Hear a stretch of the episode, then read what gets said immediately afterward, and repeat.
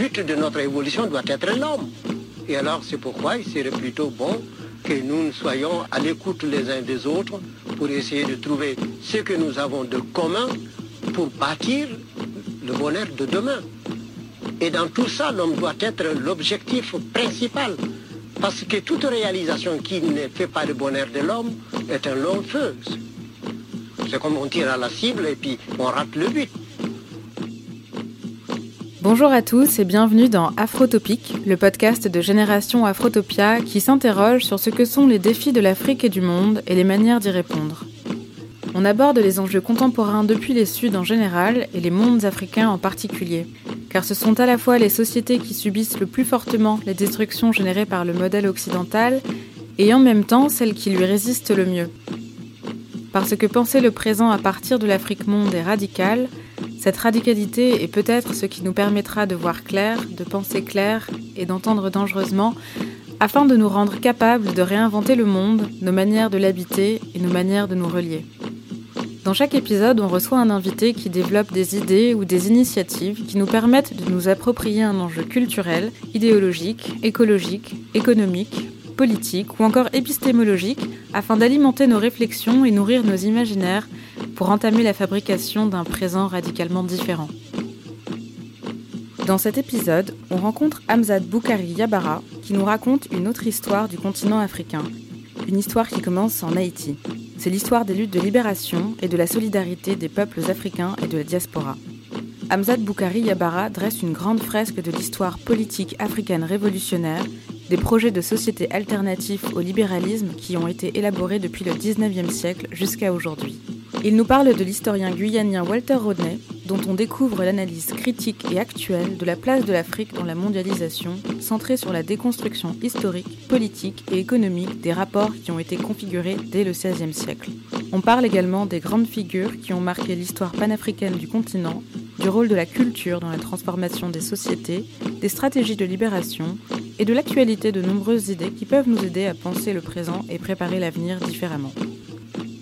Cet épisode a été enregistré dans des conditions pas tout à fait optimales. Il y a quelques bruits en fond, un peu d'écho. J'espère que ça ne vous dérangera pas trop. Bonne écoute. Amzad Boukari Jabara, bonjour. Bonjour. Donc vous êtes docteur en histoire et civilisation de l'Afrique. Vous avez publié Africa Unite, qui est le livre de référence sur l'histoire du panafricanisme.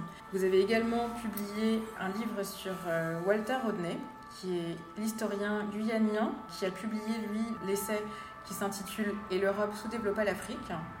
Vous êtes donc un intellectuel engagé et militant politique de la Ligue panafricaine Umoja. Avant d'entrer dans les questions du panafricanisme révolutionnaire à proprement parler, ou de la pensée de Walter Rodney, j'aimerais revenir d'abord sur votre parcours et vous demander ce qui vous a amené à vous intéresser à ces sujets, un petit peu pour euh, situer euh, d'où vous parlez. Ben, je parle de ma, de ma propre histoire. Mon père est, euh, vient du Bénin, ma mère vient de la Martinique. Donc c'est l'Afrique et la diaspora, c'est toute l'histoire du panafricanisme. J'ai grandi au Bénin, j'ai découvert Aimé Césaire au milieu des années 90. C'était euh, l'époque du génocide Tutsi au Rwanda, c'était l'année de la dévaluation du franc CFA, la guerre au Congo-Brazzaville. Donc tout ça, c'est des drames que j'ai vécu au Bénin sur une année où au cours de l'année, ben, j'ai des camarades qui sont venus de tous ces pays endeuillés. Et donc j'ai pris conscience que ce qui se passait dans un endroit en Afrique affectait l'ensemble du continent africain et qu'il fallait penser euh, l'Afrique de manière globale. Ensuite, euh, j'ai eu euh, l'occasion de faire un certain nombre de rencontres. J'ai rencontré Hubert Maga, qui a été le premier président du Dahomey, celui qui a proclamé l'indépendance de mon pays natal. Je l'ai rencontré quelques mois avant sa mort. Et euh, c'est à partir de ce moment-là que je me suis euh, convaincu qu'il fallait que je m'inscrive dans l'histoire en l'écrivant, en la produisant, en la faisant d'une certaine manière. Et donc ultérieurement, j'ai eu l'occasion de faire euh, des études d'abord sur le Brésil, puis ensuite en histoire et civilisation de l'Afrique non pas pour étudier un auteur ou un pays africain, mais effectivement pour étudier une figure de la diaspora, puisque Walter Rodney est né en Guyana, donc on est en Amérique du Sud, mais lui-même s'est toujours qualifié comme un historien africain. Et donc ça montre bien que ce qui définit euh, l'identité n'est pas tant que ça la, géographie, mais bien euh, l'origine et puis surtout les causes euh, vers lesquelles on veut s'engager tout au long de sa vie. Donc j'ai eu l'occasion de faire un travail de, thèse sur lui en me rendant dans les différents lieux où il a vécu. Donc je parle depuis la Jamaïque, depuis la Guyana, depuis la Tanzanie, depuis l'Angleterre, depuis les États-Unis, depuis le Ghana, depuis un certain nombre de lieux qui sont tous marqués par cette histoire du panafricanisme et que j'essaie de, réunir et de rendre cohérent euh, à travers mes écrits, à travers mes réflexions et aussi à travers mon engagement militant. Donc euh, j'écris d'un point de vue euh, militant, la qualité de mes travaux, je l'inscris dans un cadre militant et non pas universitaire parce que je pense qu'aujourd'hui le savoir produit dans les milieux militants est bien meilleur que celui produit dans les milieux universitaires. D'accord. Alors, pour aborder euh, donc euh, la thématique du panafricanisme, qui est large, vaste, est-ce que vous pouvez un peu nous dire ce que c'est exactement que le panafricanisme? Est-ce que euh, c'est une idéologie, un courant de pensée, une doctrine politique? Comment est-ce qu'on peut caractériser le panafricanisme Et peut-être commencer par voir d'où ça vient, comment est-ce que c'est né, comment ça a évolué, quels, sont, quels en ont été les jalons, quelles sont les personnalités qui l'ont marqué ben, le panafricanisme, c'est une, c'est une expérience historique et c'est un répertoire euh, politique et culturel qui est lié au fait que pendant euh, plusieurs siècles, on a des millions et des millions d'Africains qui ont été arrachés du continent euh, d'origine, qui ont été conduits de force vers les Amériques et qui ont donc été séparés de cette histoire-là qui a continué. Donc y a l'histoire de l'Afrique, qui est l'histoire du continent, de tous ceux qui ont vécu sur le continent, et puis il y a l'histoire du panafricanisme, qui est l'histoire de la diaspora africaine. Et dans cette histoire des diasporas africaines, il y a un certain nombre de résistances qui ont été mises en avant, qui ont permis des victoires, dont la plus importante est euh, celle de l'indépendance d'Haïti le 1er janvier 1804.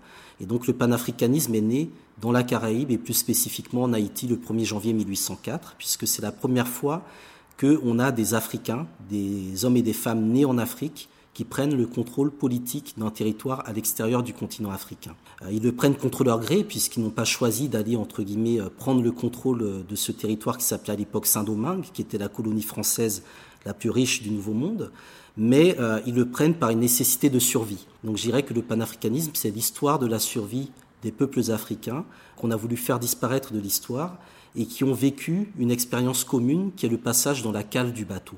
C'est-à-dire qu'on avait des Africains qui venaient de différents points du continent africain, qui ne se considéraient peut-être pas eux-mêmes comme Africains à cette époque-là, mais l'expérience de passer par la traversée de l'Atlantique, ce qu'on appelle le Middle Passage, fait que de l'autre côté du continent africain, quand ils se sont retrouvés là-bas, eh bien, ils ont su que cette couleur noire faisait référence à leur provenance d'un même endroit qu'est l'Afrique. Et donc, progressivement, ils ont reconstruit de l'autre côté de l'Atlantique des nations, euh, nations Yoruba, nations Congo, etc., qui faisaient référence donc à leur héritage ancestral. Ils se sont appuyés sur tous ces éléments-là pour construire ben, ce qu'on appelle justement des africanismes, c'est-à-dire des survivances culturelles africaines à l'extérieur du continent africain. Et donc le pan-africanisme, c'est l'ensemble des survivances culturelles africaines à l'extérieur du continent africain. C'est ça la définition anthropologique. Maintenant, à partir de tous ces éléments culturels, identitaires, sociaux, spirituels, etc., eh est né effectivement euh, un territoire, Haïti, qui a symbolisé euh, pour la première fois la victoire de ce qu'on appelle les damnés de la terre, qui a euh, ben, juré d'abattre justement l'esclavage et le colonialisme. Donc le panafricanisme est un mouvement de libération anticapitaliste, anti-esclavagiste, anticolonialiste, et qui va évoluer tout au long du 19e siècle dans la diaspora, en parallèle à une histoire du continent africain qui progressivement perd sa souveraineté et va se retrouver colonisé au moment où l'esclavage est aboli dans la diaspora. Et donc on se retrouve dans une situation où ceux qui avaient été déportés comme esclaves dans les Amériques eh bien, regagnent leur liberté dans les Amériques, au moment où ceux qui sont restés sur le continent africain eh se retrouvent esclaves à domicile. Et donc ceux de la diaspora vont commencer à nourrir cette idée de revenir sur le continent africain pour le libérer du colonialisme, pour le libérer de la domination étrangère. Et donc il y aura l'expérience du Liberia, assez particulière, puis il y aura aussi d'autres victoires, comme celle de l'Éthiopie en 1896, qui va vraiment réinscrire aussi euh, le panafricanisme dans un ensemble de, solidarité politico-spirituelle. Et donc à la fin du XIXe euh, siècle, Haïti, le Liberia, l'Éthiopie et quelques autres territoires constituent en fait des, euh, des espaces en réseau Et donc on a quelques groupes d'intellectuels, de militants euh, caribéens, haïtiens notamment. Et donc à partir du XXe siècle naît ce qu'on appelle le mouvement panafricain. Donc euh, là, on est vraiment dans une tradition de rencontres, des conférences, des congrès, où on fait régulièrement le point sur la situation, comment ça se passe en Afrique du Sud, comment ça se passe en Éthiopie, comment ça se passe en Gold Coast, comment ça se passe dans la Caraïbe, etc. Donc chacun vient, présente la situation dans son territoire d'origine et on en ressort avec un agenda commun, avec des résolutions que l'on essaye de faire passer dans un champ, dans un système international qui est profondément anti-panafricain, négrophobe, raciste, colonialiste et capitaliste. Et ce système international, tel que l'on le connaît aujourd'hui, dominé par les cinq grandes puissances, il s'est en partie construit au moment de l'indépendance d'Haïti. Puisque Haïti, avec Toussaint Louverture et Dessalines, les Africains ont vaincu euh, la France, ils ont vaincu l'Angleterre, ils ont vaincu l'Espagne et ils ont résisté à la domination américaine. Haïti n'a été reconnu que quelques mois avant l'abolition de l'esclavage aux États-Unis, parce que ce territoire-là montrait le mauvais exemple aux Noirs du monde entier. C'est là que le panafricanisme est né, et c'est en réaction à Haïti que les puissances occidentales se sont coalisées en disant que plus jamais dans l'histoire il n'y aura un Haïti. Plus jamais dans l'histoire les dominés, les esclavagisés ne se soulèveront et ne renverseront en fait leur domination. Et donc l'histoire du panafricanisme a été constamment censurée et l'histoire du territoire d'origine du panafricanisme qu'est Haïti a été d'une certaine manière maudit. Et donc tout au long du XXe siècle, on va avoir, je dirais, un certain nombre de rencontres, un certain nombre de personnages qui vont apparaître. Il y aura W.E.B. Du Bois, qui est euh, le père fondateur de la sociologie américaine, qui est plutôt un intellectuel noir américain, qui va coordonner un certain nombre de conférences et de congrès. Et en face, il y avait euh, Marcus Garvey, qui lui est un leader jamaïcain, beaucoup plus euh, populaire, un grand orateur qui revendiquait plus de 6 millions de personnes dans son organisation, l'UNIA. Et souvent, ces deux figures, Dubois et Garvey, sont présentés comme des, euh, comme des rivaux des ennemis, mais ils sont présentés comme des rivaux des ennemis par une historiographie qui est elle-même profondément aliénée, puisqu'ils n'étaient ni des rivaux ni des ennemis. Ben, c'est-à-dire que tous les deux, en fait, allaient dans la même direction, mais sur des modalités stratégiques différentes. C'est-à-dire que le panafricanisme, c'est une diversité d'options qui sont offertes aux peuples africains et d'origine africaine pour arracher leur liberté. Ce n'est pas une histoire à sens unique ou à voix unique. Le livre que j'ai écrit s'intitule Une histoire du panafricanisme, ce n'est pas l'histoire du panafricanisme. Donc il y a plusieurs approches de cette histoire-là. Et dans le livre, il y a deux chapitres sur Garvey, deux chapitres sur Dubois, deux sur Kruma qui fait la synthèse entre Garvey et Dubois, pour montrer aussi qu'il faut savoir, on va dire, équilibrer les points de vue. Et je pense que c'est quelque chose qui est très intéressant parce que c'est une histoire qui croise la perspective du continent avec la perspective de la diaspora. Et quand je dis que le panafricanisme est né dans, la, la diaspora, ça ne veut pas dire que le concept d'unité africaine est né à l'extérieur du continent africain. Le concept d'unité africaine est né précisément en Afrique, dans l'histoire des grands empires de l'époque, qui se construisaient, qui déclinaient qui chutaient, qui se reconstruisaient le royaume du Ghana, très grand royaume, qui s'effondre au moment de l'arrivée des invasions euh, nord-africaines. Euh, il y a un siècle de chaos. Ensuite arrive l'empire du Mali, qui est plus grand que celui du Ghana, qui tient pendant un ou deux siècles avec Moussa, qui s'effondre à son tour. Un siècle de chaos, l'empire Sonrail, encore plus grand que l'empire du Mali, qui s'effondre à son tour. Donc on était dans des dynamiques où les empires ouest-africains étaient de plus en plus grands. Et on aurait nécessairement fini par avoir des empires de taille réellement continentale. Sauf qu'au moment où l'Empire Sonrail s'effondre, on est à la fin du XVIe siècle. Et c'est le moment où la traite occidentale arrive et va profondément déstructurer le continent africain en prenant une partie des forces vives africaines et en les déportant vers le continent américain. Il y avait certes la traite euh, dirigée par les Arabes vers le monde arabo-musulman, mais cette traite-là, en soi, n'empêchait pas la capacité de l'Afrique à se construire et à construire une forme d'unité. Mais à partir du moment où on est soumis, je dirais, à la domination occidentale, eh bien, ce rêve d'unité africaine, ce projet d'unité africaine va, s'effriter. Et c'est pour ça qu'au lendemain de la Seconde Guerre mondiale, le panafricanisme va épouser les mouvements anticolonialistes.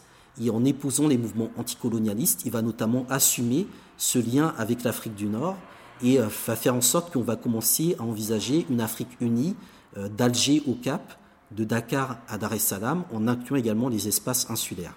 Et donc la figure qui va prendre le leadership du panafricanisme après la Seconde Guerre mondiale sera Kwame Nkrumah, qui va mener le Ghana à l'indépendance en 57. Et euh, c'est la première indépendance d'un pays au sud du Sahara. C'est-à-dire que la première indépendance obtenue d'un pays au sud du Sahara l'a été par un leader profondément, authentiquement panafricaniste. Et donc la libération de l'Afrique, la première libération politique du continent africain, est passée par le panafricanisme. Et donc Nkrumah, dès le départ, dit que le Ghana seul ne peut rien faire. Aucun État seul ne peut, euh, je dirais, tenir tête au grand bloc euh, de l'époque, l'URSS, les, USA, l'Europe, etc. Donc il faut nécessairement que les États africains qui accèdent à l'indépendance renoncent à leur souveraineté qui ne représente rien en termes de puissance et euh, mettent leur souveraineté en commun dans un ensemble fédéral qu'on appelle vaguement les États-Unis d'Afrique, dans lequel il y aurait donc un gouvernement continental, une banque centrale africaine, une armée continentale, une monnaie commune, un marché commun et un certain nombre d'infrastructures qui font que euh, l'Afrique ben, parlerait d'une seule voix au reste du monde. Mm. L'unité continentale était déjà envisagée au niveau des institutions. Euh, on avait déjà des, des projets. Krumah n'était pas le seul. Il y avait un certain nombre de leaders africains révolutionnaires euh, qui estimait effectivement qu'il fallait que l'Afrique ait sa propre autonomie, qu'elle ait sa propre monnaie. Donc les débats sur le franc CFA, c'est pas du tout nouveau. Euh, la question de la souveraineté monétaire se posait déjà à cette époque-là. Mais la plupart de ces dirigeants qui euh, voulaient des indépendances de rupture et non pas des indépendances de façade, vont être éliminés un peu avant les indépendances et remplacés par des dirigeants qui, pour la plupart, vont signer ce qu'on appelle le pacte colonial, ou plus simplement les, euh, accords, euh, les accords de coopération euh, au moment des indépendances sur les questions monétaires, militaires, politiques et culturelles principalement. Et donc, tout cela va être mis en place pour bloquer le projet de Krumah, qui était vraiment de faire du Ghana le point de départ des États-Unis, des États-Unis d'Afrique. Et la particularité de Krumah, c'est qu'il a passé dix années de sa vie aux États-Unis et donc, il est considéré par les Afro-Américains comme l'un des leurs. Et donc, lorsqu'il devient président euh, au Ghana, mais pour tous les Afro-Américains qui à l'époque se battent pour les droits civiques, Malcolm X, Martin Luther King, Stokely Carmichael, c'est en quelque sorte l'un des leurs qui est président au Ghana. Et donc, ils vont, euh, pour beaucoup, prendre le Ghana comme point de référence. Beaucoup vont aller s'installer au Ghana, vont avoir la nationalité ghanéenne.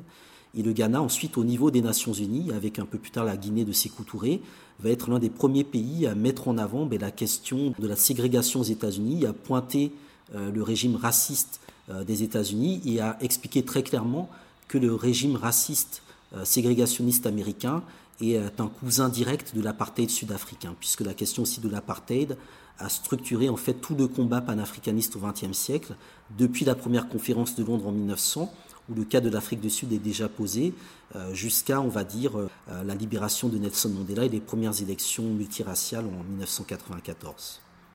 D'accord.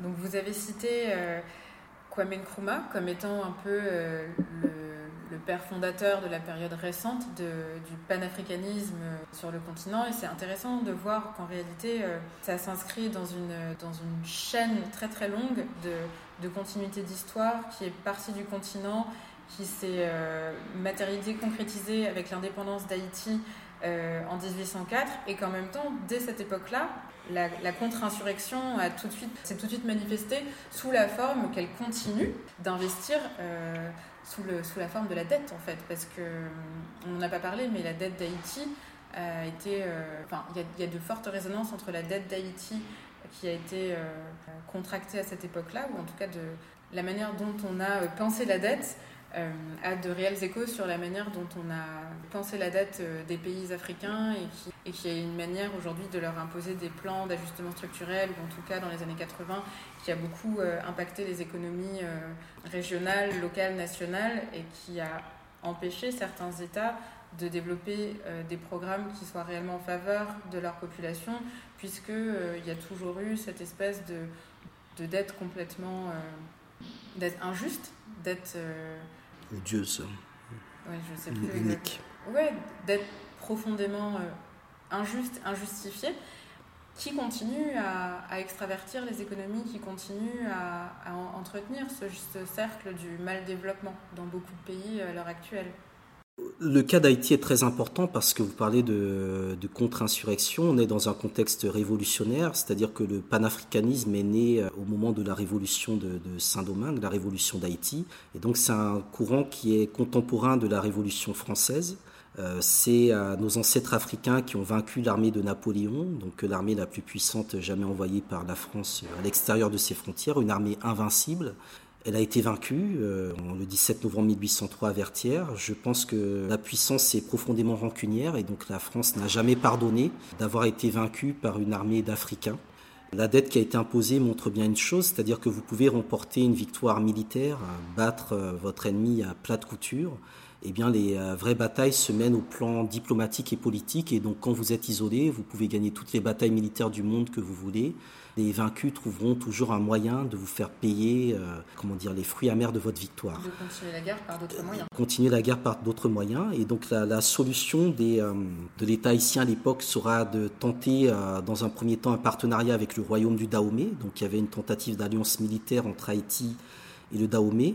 Et ce sera aussi un soutien à Simon Bolivar, qui va libérer les colonies espagnoles à l'époque avec de l'aide haïtienne. Et donc le panafricanisme et le bolivarisme vont constituer dès cette époque-là un axe géopolitique assez intéressant.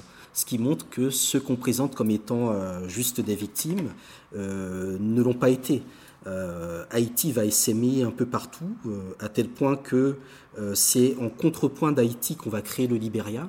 Le Liberia est un projet qui a été encouragé pour éviter que les Noirs aux États-Unis aillent en Haïti. Donc on essaie plutôt de les renvoyer en Afrique, donc le plus loin possible finalement du foyer révolutionnaire qui est Haïti. Et donc le Liberia est une construction pour empêcher justement que Haïti devienne le lieu de destination de tous les Noirs libres. Et donc le projet du Liberia, c'était que les Noirs libres aux États-Unis, on va plutôt les renvoyer en Afrique, sinon ils risquent de faire alliance avec Haïti et de provoquer dans le sud des États-Unis le type d'insurrection qui a eu lieu euh, en, Haïti. Donc on voit bien que la question vraiment du rapport de force de la résistance est à souligner. Après, effectivement, la dette qui est imposée, donc c'est le mécanisme qu'on retrouvera également donc au moment des, abolitions de, l'esclavage, puisque ce sont les propriétaires qui seront toujours dédommagés. Et euh, au moment des indépendances également, on sait qu'à l'indépendance, euh, la Belgique a mis sur le dos du Congo l'intégralité de sa dette. Donc les États se sont déchargés de leur dette sur leurs colonies. Vous voulez dire de leur dette publique, nationale, intérieure L'intégralité, tout, tout, tout de la même manière qu'on sait que la question du franc CFA est liée aussi, enfin le réajustement du franc CFA au moment des indépendances est lié aussi à des questions, on va dire, de, partage du fardeau. Euh, c'est-à-dire qu'on est à un moment où, euh, pour la France, qui, euh, qui donne pour ne, pas, pour ne pas tout perdre, il est plus intéressant d'une certaine manière de, de faire en sorte que ce qui coûte soit mis sur le dos des Africains et que ce qui rapporte euh, lui revienne à elle. Et donc je dirais que d'une certaine manière, on a gardé les leçons du cas haïtien, on a fait de Haïti un laboratoire de la construction de la, de la dette. Et euh, cette dette va peser effectivement sur le développement euh, de Haïti en sachant que la dette avait été fixée à partir de ce que Haïti produisait du temps de l'économie coloniale. Et donc, quand il y a l'indépendance, se pose la question de quel modèle économique on veut pour notre Haïti indépendant. Et donc il y a un certain nombre d'affrontements. Euh, alors c'est présenté comme étant l'affrontement entre les Noirs et les, mulâtres, mais c'est aussi un affrontement de classe, puisque souvent les mulâtres sont liés, à, on va dire, à une autre origine socio-économique que les Noirs. Et euh, c'est cela qui va aussi amener en partie donc la division de, Haïti avec la République dominicaine et euh, progressivement la mise en place de, de, politiques contre-productives qui vont amener Haïti à investir pour rembourser sa dette et non pas à investir pour se développer, et ce qui fera de, ce, de cet État, on va dire, le, le repoussoir, on va dire, d'un idéal de liberté. Donc aujourd'hui, quand on euh, présente par exemple un projet d'une Martinique indépendante, d'une Guadeloupe indépendante, eh bien souvent l'État français ou des intellectuels euh, mal intentionnés vont pointer Haïti en disant il ne faut surtout pas qu'on devienne comme Haïti. Donc on voit bien en fait comment l'histoire de ce territoire a été euh, en partie falsifiée, détournée.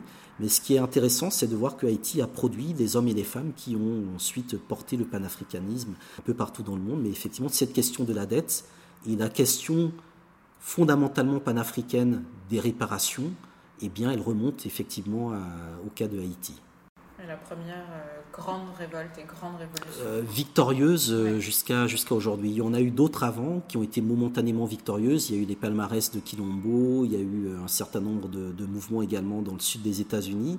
Mais dans le cas d'Haïti, c'est la première fois qu'on a un État moderne, contemporain, qui, qui se structure et qui est encore présent aujourd'hui, bon, dans des conditions certes difficiles, mais qui a une histoire significative. Est-ce qu'il y a d'autres euh, personnalités euh, plus récentes sur le continent africain et peut-être aussi dans la diaspora dont il serait intéressant de connaître les parcours ou les, histoires, la manière dont ils ont revêtu un panafricanisme euh, peut-être plus contemporain, après Kwame Nkrumah, je ne sais pas, je pense à des, leaders politiques comme Sankara, ou est-ce qu'il y en a d'autres que vous avez étudiés et qui seraient intéressants de, faire encore mieux connaître? euh, oui, Thomas Sankara, parmi ceux qui sont arrivés au bout, c'est-à-dire au pouvoir, oui, c'est quelqu'un qui a effectivement amené euh, un projet de rupture, un projet de révolution. Donc je pense que ce lien entre le panafricanisme et euh, la révolution est fondamental. On ne peut pas faire du panafricanisme en restant, je dirais, dans le système actuel. Le panafricanisme est nécessairement une option de sortie du système de domination, de hiérarchie. C'est nécessairement une sortie, je dirais, des, des mécanismes de dépendance. Et quand Sankara fait une révolution dans ce qui est à l'époque la Haute-Volta, considéré comme un territoire qui ne sert à rien à paraître une réserve de main-d'œuvre, eh bien, il redonne déjà une dignité au peuple en rebaptisant le pays, Burkina Faso, et puis surtout en menant vraiment une politique euh, de, développement, euh, je dirais, endogène, euh, autonome, souveraine, sur différents aspects, l'agriculture, la production, la santé, la culture, et montre que tous les aspects un peu marginalisés Aujourd'hui, au niveau du point de vue des politiques, eh bien, on doit au contraire les, les, mettre en avant. La culture peut être un levier de développement économique. Euh, l'agriculture mène à l'autosuffisance qui est fondamentale dans un contexte justement de rupture avec les mécanismes de dépendance. La santé est fondamentale. Un peuple en bonne santé, c'est un peuple qui peut résister à toutes les formes de, pression et de guerre psychologique. Donc tous ces éléments-là euh, vont être posés par Sankara, la revalorisation du rôle de la femme dans l'ensemble des luttes et dans le fonctionnement de la, société, euh, la responsabilisation des hommes, des, euh, chefs traditionnels et de tous ceux qui ont une once de pouvoir qui est souvent héritée, on va dire, de l'époque coloniale. Et enfin, ben, la, justice, la justice économique et sociale, notamment la lutte contre la corruption, avec une capacité à s'inscrire dans une austérité, non pas l'austérité imposée par le FMI ou la Banque mondiale, mais une austérité qu'on s'est soi-même choisie. C'est-à-dire que dès lors que nous nous choisissons nous-mêmes les modèles de notre propre austérité, nous pouvons avoir une austérité soutenable. Mais dès lors que cette austérité est imposée par d'autres, on ne peut plus la vivre. Et c'est ça qui est très intéressant que cette euh, réflexion sur, euh, sur l'austérité soit posée par Sankara montre qu'il y a d'autres voies possibles en termes de développement économique, en termes de tenue des comptes. Et euh, je pense que la révolution burkinabé est un, chapitre malheureusement inachevé, mais très important, et qui a eu aussi une dimension internationaliste qui rejoint justement les, perspectives panafricaines. Hmm.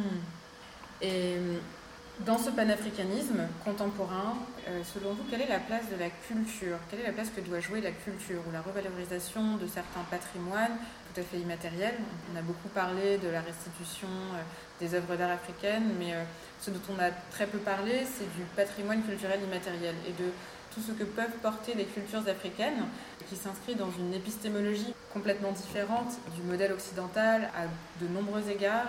Comment est-ce que vous voyez, euh, vous, aujourd'hui, la place de la culture dans, le panafricanisme? La place de la culture est centrale, c'est un socle qui euh, nécessite, enfin, qui ne peut pas faire l'économie pour moi d'un vrai travail de fond. La quasi-totalité des grandes figures du panafricanisme se sont toutes inscrites dans une dimension de revalorisation de la culture africaine. Euh, le courant de la négritude en fait partie jusqu'à un certain point. Amilcar Cabral, dans, euh, dans sa lutte armée pour la libération de la Guinée-Bissau et du Cap-Vert insistait beaucoup sur le rôle de la culture. Fanon aussi en parle en lien avec euh, la conscience euh, et la culture nationale.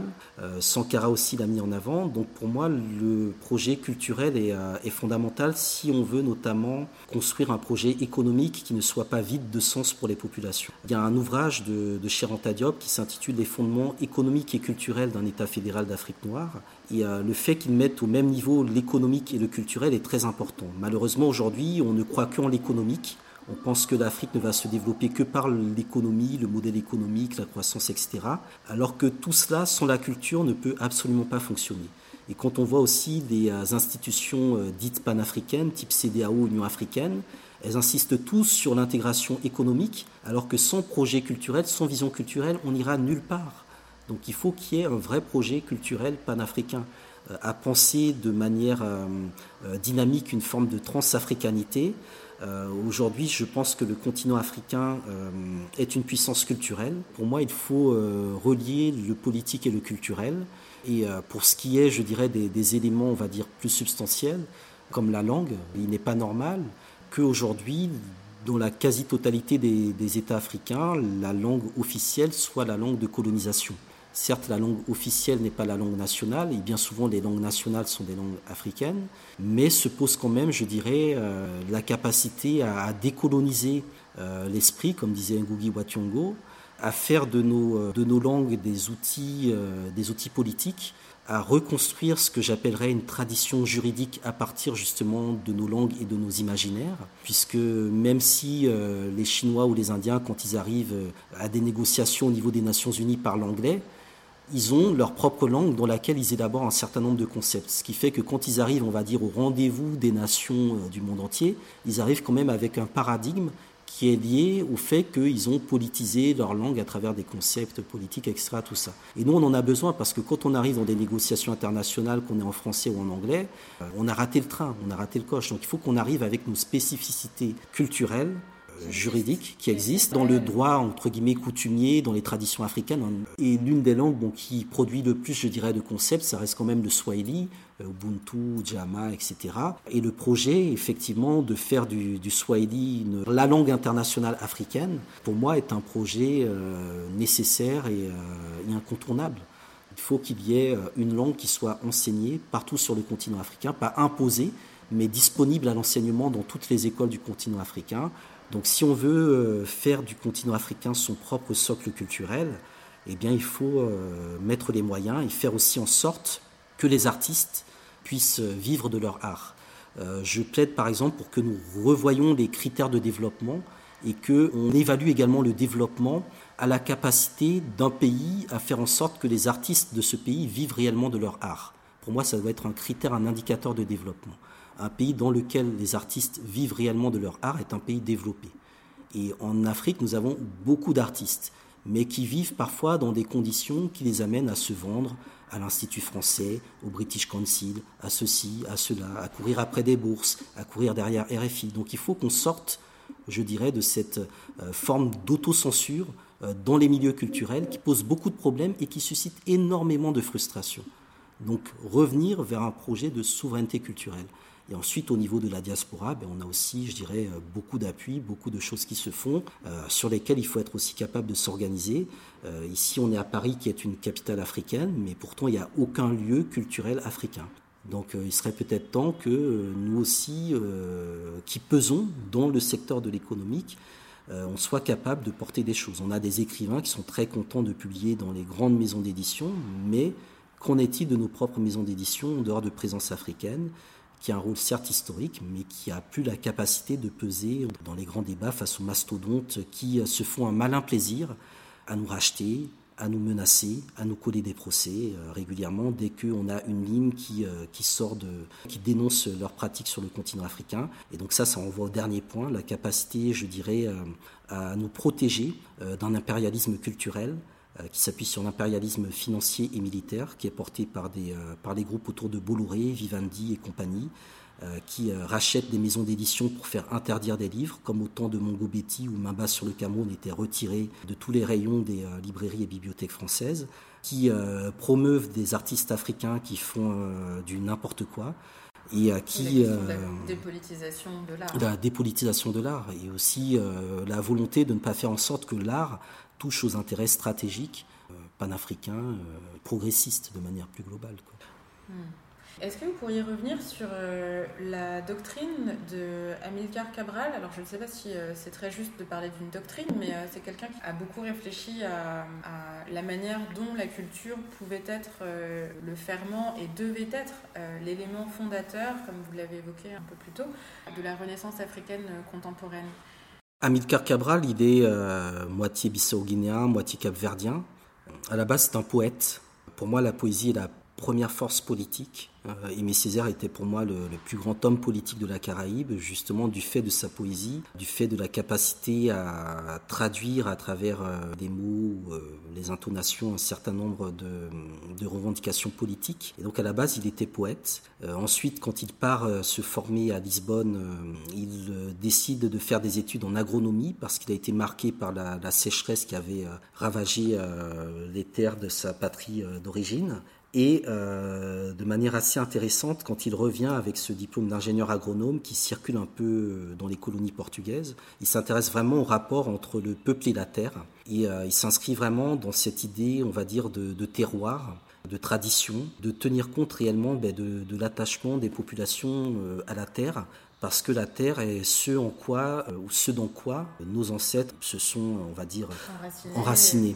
Exactement, on construit leur culture, exactement. Et donc cette, euh, cette cette question-là va, beaucoup, euh, va beaucoup le marquer. Régulièrement, quand il euh, arrive avec une approche scientifique en tant qu'ingénieur agronome, il essaie également de se, de se plier ou de comprendre en fait les, superstitions, les croyances des populations et euh, de les déconstruire non pas de manière frontale, mais d'essayer de comprendre de quoi, de quoi ces croyances finalement sont le nom. Ça l'amène en fait à élaborer des modèles d'organisation communautaire, sociale, sociétale, modernes qui tiennent compte précisément des, euh, on va dire des, enveloppes ou en tout cas des modalités de fonctionnement des populations africaines. Tant et si bien que quand il se lance dans une lutte armée pour libérer ces territoires-là, il va euh, vraiment inclure, je dirais, la culture populaire. Et plus également il libère des territoires de, de la Guinée-Bissau, plus il crée également des écoles alternatives, des écoles du peuple. Tant et si bien que, avant même d'avoir libéré euh, la Guinée-Bissau, il va mourir avant l'indépendance de ce territoire-là, ainsi que du Cap-Vert. Le PAIGC, qui était son parti politique là-bas, avait éduqué plus d'enfants que le colonialisme portugais, qui avait entre guillemets le pouvoir d'État, ne le faisait.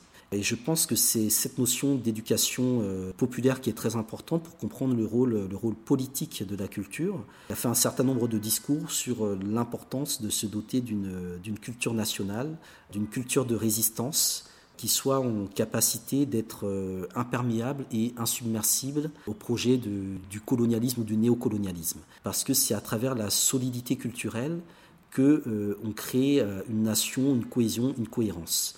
Et il va aussi beaucoup s'inspirer de, ce que, de ce qui se passe à l'époque aussi à Cuba avec Fidel Castro. Euh, donc il y a des liens très forts sur justement la nécessité de mettre en place une culture révolutionnaire, une culture de lutte, et à construire la culture dans le combat et dans la lutte. Et, euh, donc Cabral, pour moi, est euh, probablement le modèle le plus abouti de stratège politique africain. il avait vraiment l'art de la guerre, il avait une vision, il avait une intelligence, il avait une polyvalence et il avait une très grande humilité. Et c'est ça aussi qui est très intéressant parce qu'il a contesté les chefs traditionnels et surtout il a contesté, je dirais, une certaine approche xénophobe et aussi euh, sexiste et misogyne des, euh, des combattants de la libération des chefs africains par rapport notamment au rôle de la femme. Et on sait que c'est des mouvements de libération dans lesquels les femmes ont joué un rôle très important. Et donc lui, Cabral était encore plus en avance que Sankara sur la question de, l'émancipation des femmes, des luttes de libération des femmes, etc. Et il l'était parce qu'il avait, pour moi, euh, des bases culturelles qui étaient, euh, qui étaient solides et qui étaient euh, à la fois enracinées dans, l'histoire et en même temps projetées vers une forme de, modernité africaine et propre au combat de l'époque. Hmm. C'est très intéressant en fait l'exemple que, que, nous donne Amilcar Cabral quelque part, on peut, résumer ainsi en se disant qu'il avait réussi à conscientiser que sa propre culture, que euh, la manière dont sa société peut-être traditionnelle, rurale, s'organisait était euh, extrêmement pensée en réalité. Et tout ce qui peut euh, apparaître comme étant du contingent, du non théorisé, presque pas, en fait du non intentionnel, en réalité, ça correspond à une architecture, euh, des contre-pouvoirs, du pouvoir, de l'organisation sociale, avec des mécanismes de contrôle social, mais tout est très diffus, mais parce que c'est de la dentelle en réalité, de la dentelle euh, de rapports humains, de, compréhension euh, des mobiles, et qui permet d'élaborer des mécanismes de non-accumulation des richesses, ou de choses comme ça, mais qui sont intangibles, immatériels, mais qui sont en réalité de la culture. Tout est très encodé dans du, dans du vivre, dans du vivre, dans du savoir-vivre, dans, du culturel,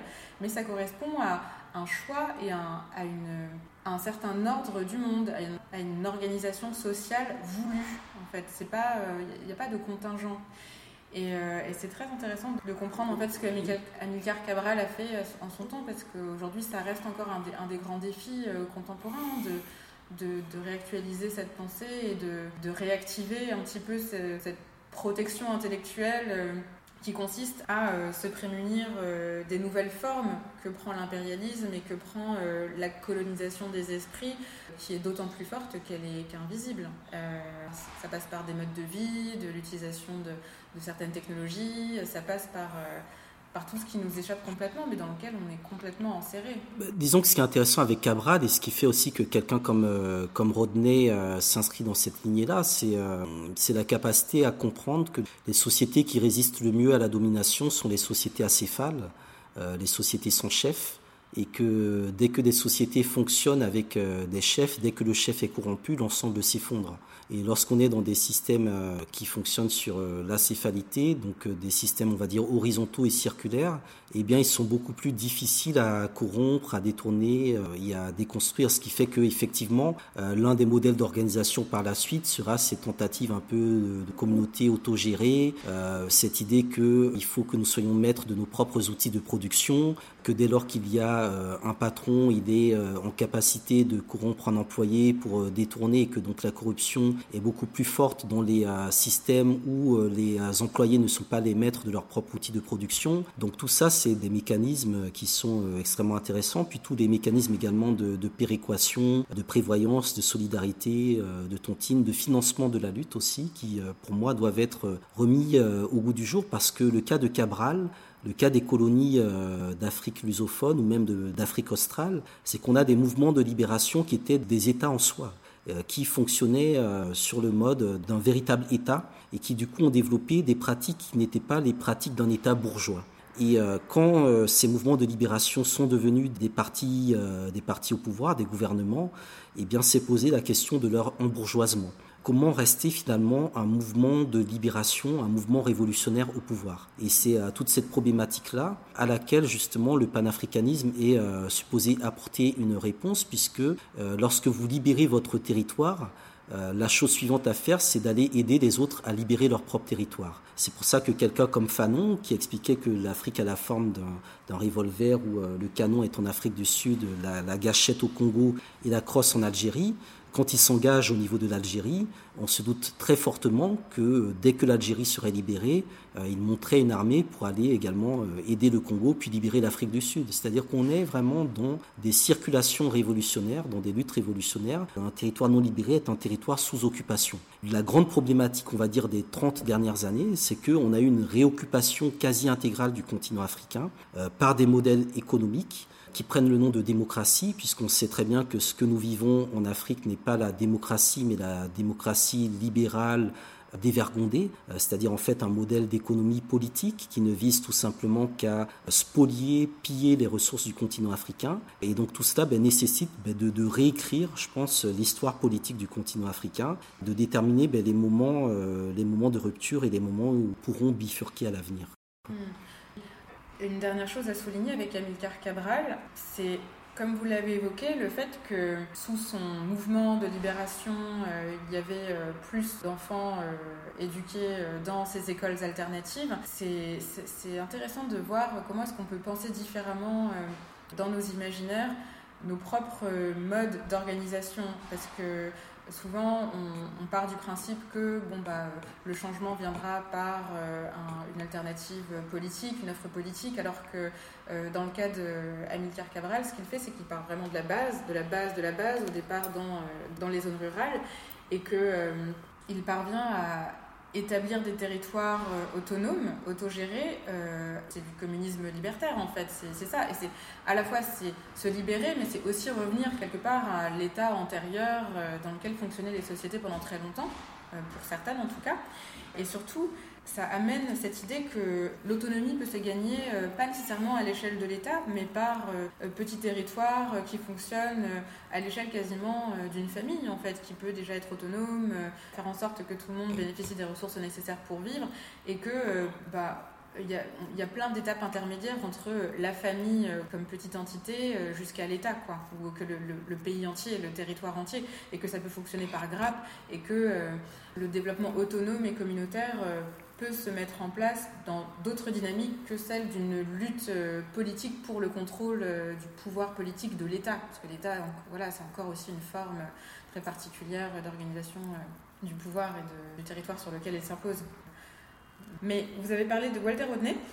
C'est encore une grande figure qui nous permet de penser euh, différemment euh, le continent et, les luttes contemporaines, notamment à travers euh, lui sa lecture très matérialiste, structurelle des formes qu'a pris l'économie sur le continent à partir du XVIe siècle. Jusqu'à aujourd'hui, en fait, sa manière de, de regarder les choses et son analyse reste pertinente. Est-ce que vous pouvez nous, nous en dire euh, un peu quelques mots Oui, quelques mots sur Walter Rodney. Bon, déjà, c'est un historien, donc c'est pas un, entre guillemets un économiste. C'est cela qui est assez intéressant, c'est que dès le départ, il, euh, conteste la, division des disciplines telle qu'elle a été pensée par le monde occidental, où euh, l'historien s'occupe entre guillemets du passé, l'économiste fait des projections pour le futur, le politique s'occupe du présent, le sociologue s'occupe de la société. Bref, une division du travail qui est fondamentalement occidentale et qui euh, atomise euh, les différents aspects euh, de la vie et de la société, alors que dans le contexte africain, il faudrait plutôt avoir une, une approche holistique, une approche globale. Premier élément. Le deuxième élément, c'est la manière dont, méthodologiquement parlant, il a interrogé cette, nécessité de, décoloniser les sciences, les sciences sociales et la manière dont les sciences sociales construisent des problèmes sans tenir compte de l'historicité des sociétés africaines c'est-à-dire la manière dont on veut calquer euh, au continent africain des, paradigmes, euh, en sachant que ce continent-là a une histoire totalement différente. Il montre qu'on ne peut pas calquer sur le continent africain les mêmes étapes qu'a connu le développement euh, de l'Europe ou de l'Amérique du Nord ou même de l'Asie. Et il montre aussi en quoi le développement du continent africain aujourd'hui n'est absolument pas un développement endogène de ce continent-là, mais plutôt le résultat de la rencontre avec le capitalisme occidental, qui a fait profondément dévier les structures socio-économiques africaines, qui n'étaient pas basées sur euh, la notion de, profit, qui n'étaient pas basées sur la notion euh, d'accumulation, et euh, dont le premier élément qui a été, entre guillemets, perverti par cette notion de profit a été l'homme, notamment avec un article très important qu'il écrit sur l'esclavage et les autres formes de servitude en Afrique, où il démontre qu'il faut bien distinguer les sociétés esclavagistes des sociétés à esclaves et que certes il y avait des formes d'esclavage en Afrique, mais qu'il n'y avait pas de société esclavagiste. Et donc la thèse euh, des sociétés africaines qui étaient esclavagistes ne tient pas la route. Ce n'étaient pas des sociétés dont le mode de production était lié à la possession d'esclaves. Et ça aussi, c'est un élément qui est très important parce que ça permet de comprendre comment euh, l'arrivée, la demande et les pressions exercées par le capitalisme occidental ont amené certaines sociétés africaines à devenir des sociétés esclavagistes étant tenu euh, du début à la fin par un système capitaliste sur lequel elle n'avait aucun contrôle. Et donc il montre en fait comment l'Afrique a perdu sa souveraineté économique, comment le développement également des technologies euh, européennes, de l'industrialisation au niveau de l'Europe a créé un gap entre les économies occidentales et les économies africaines, comment également l'arrivée des Européens à différents points du continent africain a été stratégiquement pensée pour bloquer les relations commerciales intra-africaine et interafricaine. Donc ce qu'on connaît aujourd'hui au XXIe siècle, avec par exemple euh, l'inconvertibilité du franc CFA de l'Afrique de l'Ouest avec celui d'Afrique centrale, le fait qu'on ait à quoi 10% de commerce intra-africain dans les zones CFA ou à l'intérieur du continent africain, ça remonte en fait à cette époque-là. C'est-à-dire que les mécanismes d'extraversion, la rupture de l'interdépendance des économies africaines datent de cette époque. Et donc on a mis une grande partie du continent africain dans des réseaux de dépendance qui font que euh, l'Afrique produisait pour les autres ou ne produisait pas du tout. Et donc c'est dans ce contexte-là qu'il y a deux aspects. Il y a l'aspect du sous-développement du continent africain, où euh, l'Afrique, en produisant pour les autres, se sous-développe et développe les autres. Et il y a l'aspect du non-développement africain, où euh, on préfère ne pas développer plutôt que d'enrichir. Et je pense que cette notion de non-développement est très importante aujourd'hui à, penser, à une époque où on est encore à la course aux ressources et où on sait qu'une grande partie du potentiel africain n'a pas encore été découvert. La question, c'est de savoir si euh, précisément on va euh, se baser sur euh, l'idée qu'il faut nécessairement repartir à la course aux ressources, les extraire, les développer, etc., sur ce modèle-là, ou s'il ne faut pas plutôt penser les choses sur un non-développement du continent africain, mais un équilibre ou une redistribution de ce qui existe déjà. Rodney est un peu l'alter ego d'une certaine manière à l'époque de quelqu'un comme Samir Amin qui était égyptien, un économiste égyptien qui a écrit un ouvrage sur l'eurocentrisme en 86 qui a pensé la question de la déconnexion, donc la nécessité pour l'Afrique de se déconnecter du système international. Et Samir Amin a beaucoup travaillé sur l'économie du sous-développement, sur l'économie ouest-africaine, la question de, de quel modèle de production le continent africain doit adopter, quel type de rupture il doit opérer. Et Rodney s'inscrit dans ce, dans ce champ de, de, théorie de la dépendance qui euh, vient principalement d'Amérique du Sud, qui a été pensé en lien euh, au fait que l'Amérique du Sud a toujours été une périphérie de l'Europe puis de l'Amérique du Nord, et que son modèle économique est en fait connecté à Londres et à Washington, et que la dépendance en fait repose donc sur les termes euh, de l'échange inégal, sur cette idée qu'il y a un centre et une périphérie, que la périphérie doit être au service ou mobilisée par le centre pour répondre aux besoins du centre et euh, donc c'est globalement la, question des, rapports nord-sud sur laquelle Rodney a, effectivement travaillé. Rodney travaille aussi sur la constitution de l'économie politique et de la finance internationale. Donc il montre comment les entreprises qui ont, financé la traite transatlantique ont euh, donc accumulé et accumulé et comment, au moment des abolitions, la plupart de ces entreprises spécialisées, notamment dans l'import-export et autres, se sont reconverties dans l'économie coloniale ont continué sous d'autres modalités à maintenir donc des termes inégaux de l'échange. Et Rodney est un personnage euh, très important puisqu'il s'est aussi euh, engagé euh, politiquement et concrètement. Il était à l'époque en Tanzanie chez Julius Nyerere, qui lui était un président au départ plutôt modéré, mais qui va se radicaliser en 65. En 1965, la Tanzanie qui est le seul État panafricain réel. Hein. La Tanzanie, c'est l'union entre la, République du Tanganyika et Zanzibar. C'est le seul exemple d'un État qui existe aujourd'hui, qui est le résultat de la fusion de deux États indépendants qui ont mis leur souveraineté ensemble. En 65, Julius Nyerere va profiter de ces deux incidents diplomatiques pour rompre avec l'Occident en disant votre argent, on n'en a pas besoin. On peut construire un modèle de développement où l'argent ne sera pas à la base du développement. Il faut que nous apprenions à nous développer sans euh, utiliser ce que nous n'avons pas. C'est-à-dire que si nous n'avons pas d'argent, ne prenons pas l'argent comme le moteur du développement. Prenons plutôt ce que nous avons. Nous avons de la terre et nous avons des, paysans. Donc développons une économie rurale. En mars 1967, il va faire la déclaration d'Arusha, qui est le texte politique le plus important de l'histoire contemporaine de l'Afrique, où il annonce très clairement que la Tanzanie va opérer une révolution vers le socialisme, un socialisme africain, dans lequel en fait euh, on va euh, inverser les valeurs. L'argent ne sera plus la valeur première du développement. Euh, l'argent n'est que le résultat d'un effort et d'un développement, mais ça ne peut pas être l'initiateur, ce qui impulse le développement.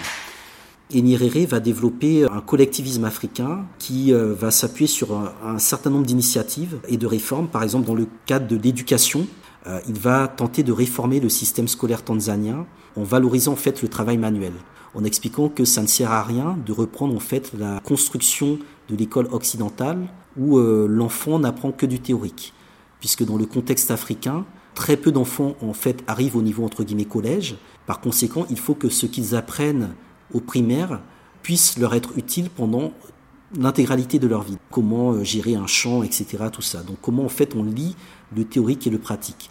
Et ça aussi, précisément, ça casse l'éducation occidentale. Bah, les savoirs, c'est la les question savoirs, des savoirs. Voilà. Qu'est-ce que c'est qu'un savoir Qu'est-ce que c'est qu'un savoir exactement Qu'est-ce que nous valorisons et, quel doit être le but de l'école euh, Quel doit être le but de l'école exactement De transmission des savoirs.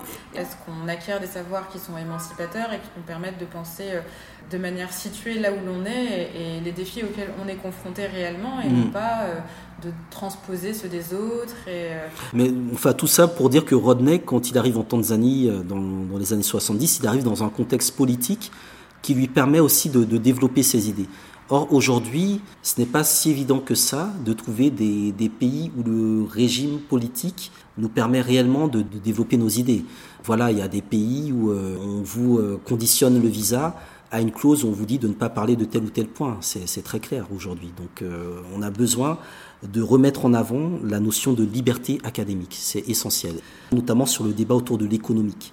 Hein, la capacité des historiens, des philosophes, des sociologues, des psychologues à poser la question de l'économie. Et par exemple, dans le débat actuel sur le franc CFA, je suis un peu catastrophé que les économistes, entre guillemets, aient repris le truc comme étant ou comme se pensant en fait les seuls à analyser cette problématique-là, alors que c'est pas du tout, euh, ça va plus loin qu'une seule question d'économie. Ça renvoie en fait au rapport à la valeur, à l'argent, au temps, aux imaginaires, euh, à beaucoup de choses, à la langue. C'est une construction sociale. C'est une construction sociale. Une monnaie, c'est une, construction sociale. Qui repose sur, euh, c'est le, champ du fiduciaire, donc qui repose uniquement sur de la confiance. En fait, c'est un, un, moyen, un outil euh, matériel euh, d'organiser des rapports entre les personnes. Tout à fait ça n'est pas nécessairement un... Oui, ça n'est pas le précaré de l'économie. Tout à fait, mais justement aujourd'hui on est justement dans des, dans des espaces de précaré de thématiques et je pense qu'il faut les, les réinterroger. La thèse que j'ai faite et l'ouvrage qui en résulte interroge précisément ben, l'actualité euh, de ces questions et aussi la, la nécessité de, de, réinscrire sémantiquement un certain nombre de points dans les débats actuels. Hmm.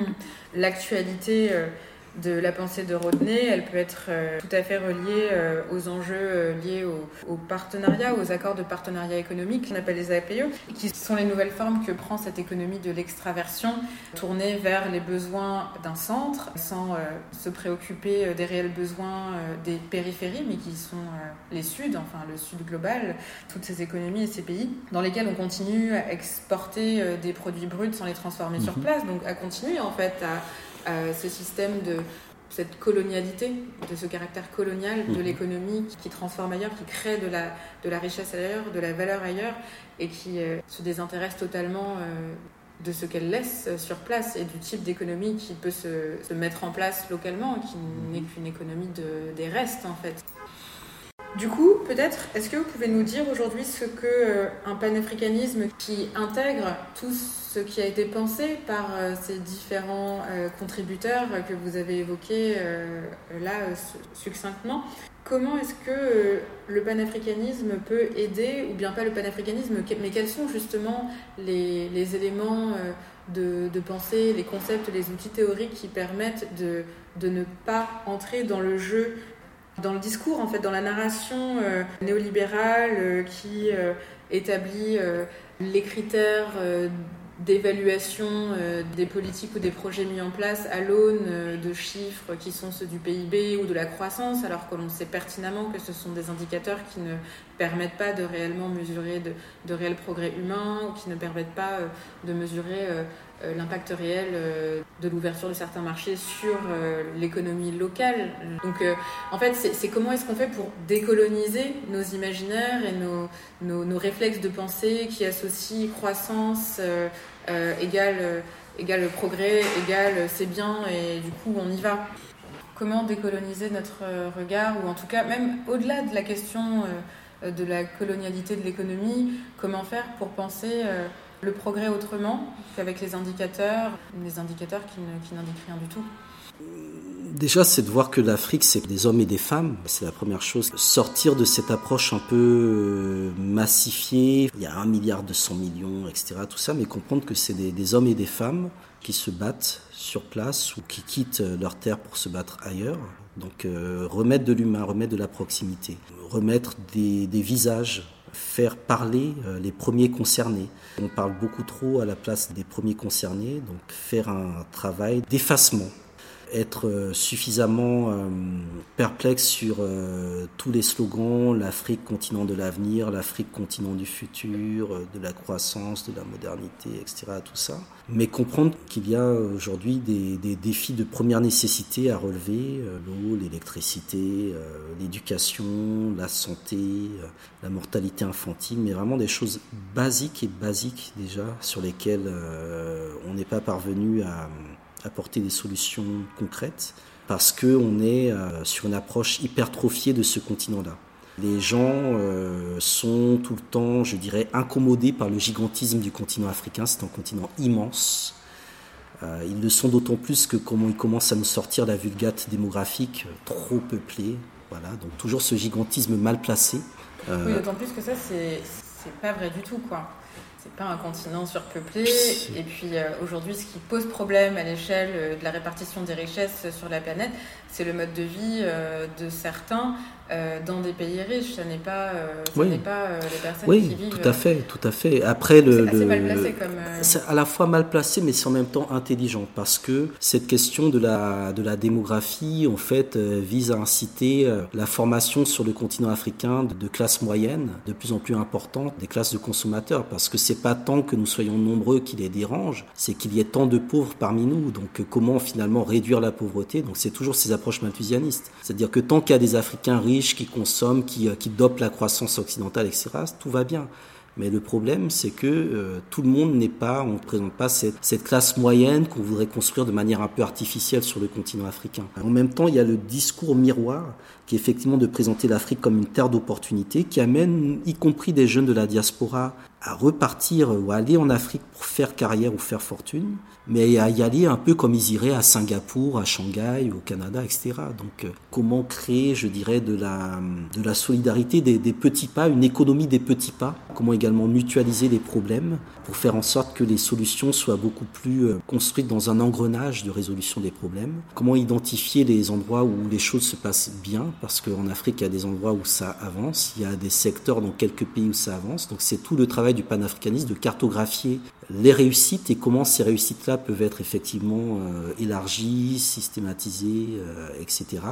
Voir effectivement que l'Afrique est euh, quelque part le terrain de naissance d'une forme de mondialisation, mais que ça reste en même temps le continent qui est peut-être le plus réfractaire à la mondialisation telle qu'on la connaît. C'est le territoire de la résistance, donc c'est toujours ce débat. Est-ce que la, la, la mondialisation va gagner l'Afrique sous la forme d'un rouleau compresseur ou est-ce qu'elle y trouvera, je dirais, des, des, aspérités qui la feront reculer et qui pourraient amener justement une riposte africaine qui s'emparerait de cette mondialisation et qui en ferait autre chose. Et dans cette seconde perspective, qui est la perspective panafricaine, c'est là précisément où il y a un rôle au niveau des diasporas, parce que les diasporas sont le résultat de cette mondialisation africaine. Le panafricanisme, c'est euh, en grande partie partout où des Africains se sont retrouvés embarqués dans le projet de domination occidentale du monde. Et donc dans le contexte africain, il n'y a pas, je dirais, de projet euh, de domination. Il n'y a pas de projet, euh, entre guillemets, impérialiste. Et pourtant, et pourtant, il me semble quelque part que le modèle politique africain a un modèle impérial. C'est-à-dire que l'Afrique, en termes de puissance, ne peut se penser que sous une forme impériale pas impérialiste, mais impérial. C'est-à-dire sous une forme effectivement de, fédération suffisamment large, dans laquelle il y a suffisamment, je dirais, de distance entre le pouvoir entre guillemets central et les populations pour que les populations aient suffisamment de, de lest, d'agentivité pour s'organiser par elles-mêmes. Le problème, c'est qu'on a des États qui ne sont pas des États-nations, mais des États totalement inconséquents, atrophiés, qui n'ont été construits que dans le modèle du contrôle, de la coercition ou euh, d'une certaine forme de prestige, mais qui ne jouent pas leur rôle. On a mis en avant un concept qui est celui de société civile, qui joue aussi beaucoup euh, dans le regard qu'on a sur l'Afrique. C'est le continent de la jeunesse, des sociétés civiles, etc., du dynamisme, etc. Mais les sociétés civiles se disent pour la plupart apolitiques. Et être apolitique, aujourd'hui, c'est plus possible du tout. Donc il faut revenir sur des lignes politiques, il faut revenir sur des lignes de partis politiques, de syndicats, de, structures qui sont euh, suffisamment euh, solides pour défendre des intérêts collectifs. Et ça rejoint ben, la problématique de l'Union africaine, passer d'un syndicat de chefs d'État à un syndicat des peuples africains. Et donc ça, ça nécessite une vraie révolution à ce niveau-là. Donc il faut aussi qu'on arrive à créer une nouvelle, euh, je ne vais pas dire élite, mais une nouvelle sociologie des leaders africains. On a besoin de leaders qui lisent, parce qu'on a des dirigeants qui ne lisent pas du tout. Euh, on voit bien qu'ils sont politiquement illettrés, ils sont certes fins, ils sont certes rusés pour se maintenir au pouvoir, mais ils ont un illettrisme politique qui est, euh, qui est frappant. Et, euh, et l'intérêt du panafricanisme, c'est de donner un ensemble de, de répertoires euh, de victoires et d'échecs dont on doit s'abreuver pour justement euh, avancer et ne pas faire comme si on inventait la roue. Donc en conclusion, vous diriez que l'avenir et le présent, là, c'est l'éducation populaire panafricaine, non pas inventer de nouveaux savoirs, mais apprendre de ce qui a déjà été élaboré par d'autres et réactualiser, euh, parce qu'il y a des, pensées qui sont, riches et qui ont souvent été interrompues dans leur mise en pratique et dont on n'a toujours pas euh, les, aboutissants. Oui, ben, c'est exactement, si vous voulez, la, la dernière phrase, l'avant-dernière phrase de mon ouvrage. L'Afrique globalisée doit connaître son passé face à la situation coloniale ou semi-coloniale ou paracoloniale, soulignait Aimé Césaire au congrès des écrivains et artistes noirs de 56. La voie la plus courte vers l'avenir est toujours celle qui passe par l'approfondissement du passé. Donc euh, la question de l'approfondissement du passé, elle est, euh, est fondamentale. C'est-à-dire qu'il faut qu'on sorte des formes de, schizophrénie et de schizochronie. Schizophrénie, donc voilà, dédoublement de personnalité. Schizochronie, c'est vivre dans un temps qui est pas pas le nôtre et euh, qu'on s'enracine aussi dans le présent. Je pense qu'il y a, suffisamment à faire à ce niveau-là. Et encore une fois, la particularité du panafricanisme, c'est que c'est une histoire qui est née de la page la plus sombre du continent africain. Euh, les siècles d'esclavage et de traite sont des siècles un million de fois plus durs que ce que nous vivons aujourd'hui. Et euh, ceux de l'époque s'en sont sortis, ils s'en sont libérés. Donc on ne peut pas non plus être constamment dans euh, la victimisation, c'est trop dur, on va pas y arriver, etc. Alors que c'est tout à fait possible. Et c'est de cette histoire la plus sombre du continent africain qu'est né le mouvement le plus riche, celui qui a porté la négritude, la Harlem Renaissance, le Rastafarisme, etc et qu'on doit aujourd'hui, euh, je pense, euh, euh, aborder sans aucun tabou, mais avec de la rigueur et de l'excellence. Voilà. Merci, Merci. merci. C'était Afrotopique. La musique du générique est un extrait de l'album Par les damnés de la terre de Rossé. Et en introduction, vous avez entendu la voix d'Amadou Ampateba. J'espère que ce podcast vous a plu, que vous aurez envie d'en parler et de le partager autour de vous. À bientôt.